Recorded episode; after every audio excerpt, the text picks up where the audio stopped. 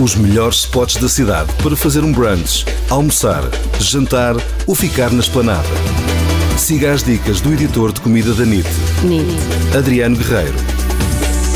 Olá Adriano, hoje vais-nos falar de um novo espaço que abriu recentemente em Lisboa, em que o grande destaque no fundo são as sandes, não é? Sim, é verdade, este é o BBB Taste, uh, 3Bs, fica na zona de, da Madragoa, em Lisboa, e é um espaço que foi aberto por um casal suíço que vieram de, de Genebra, um, ehm, para abrir um projeto uh, aqui uhum. na cidade.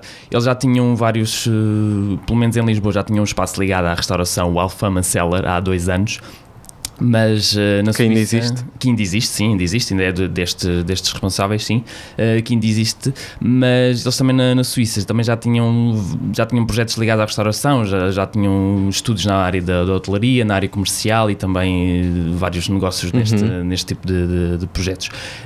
e aqui então quiseram dar um novo toque às sandes, fazer sandes gourmets com, com pão artesanal, eles usam pão da, da Terra Pão e da Pão com Calma, que são duas padarias artesanais que são duas padarias artesanais em, em Lisboa, um, que fazem tanto pão de, de, um, pão de sementes, baguetes e também a chibata, e usam vários produtos uh, portugueses conjugados nestas, nestas sandes.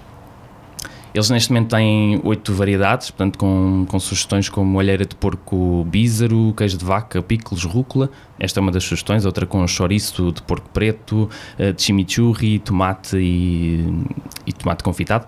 E também uma de, de, polvo estofado, rúcula e gengibre e rabanete. Portanto são assim sugestões eh, não uhum. tão comuns de, de vermos neste, nestes espaços.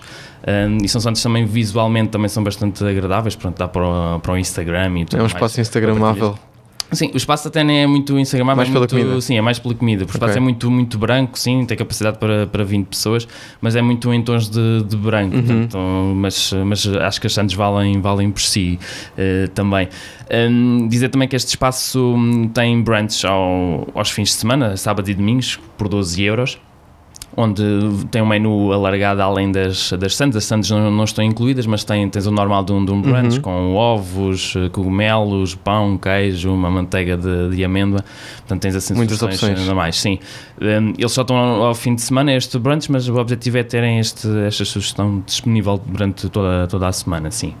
É um plano para o, para o futuro deste espaço, é isso? Sim, é um plano de, de futuro e também as Santos também podem vir ser encomendadas através da, da Uber Eats, ainda estão em, em, negociações, mas é provável que daqui a umas semanas já, já seja possível pedir as Santos. Exato, e enquanto não, enquanto não consegue encomendar para casa, pode sempre passar pelo, por este novo espaço que fica na Madragoa. Obrigado, Adriano. Até para a semana. Obrigado, até para a semana. Os melhores spots da cidade para fazer um brunch, almoçar, jantar ou ficar na esplanada. Siga as dicas do editor de comida da NIT, NIT. Adriano Guerreiro.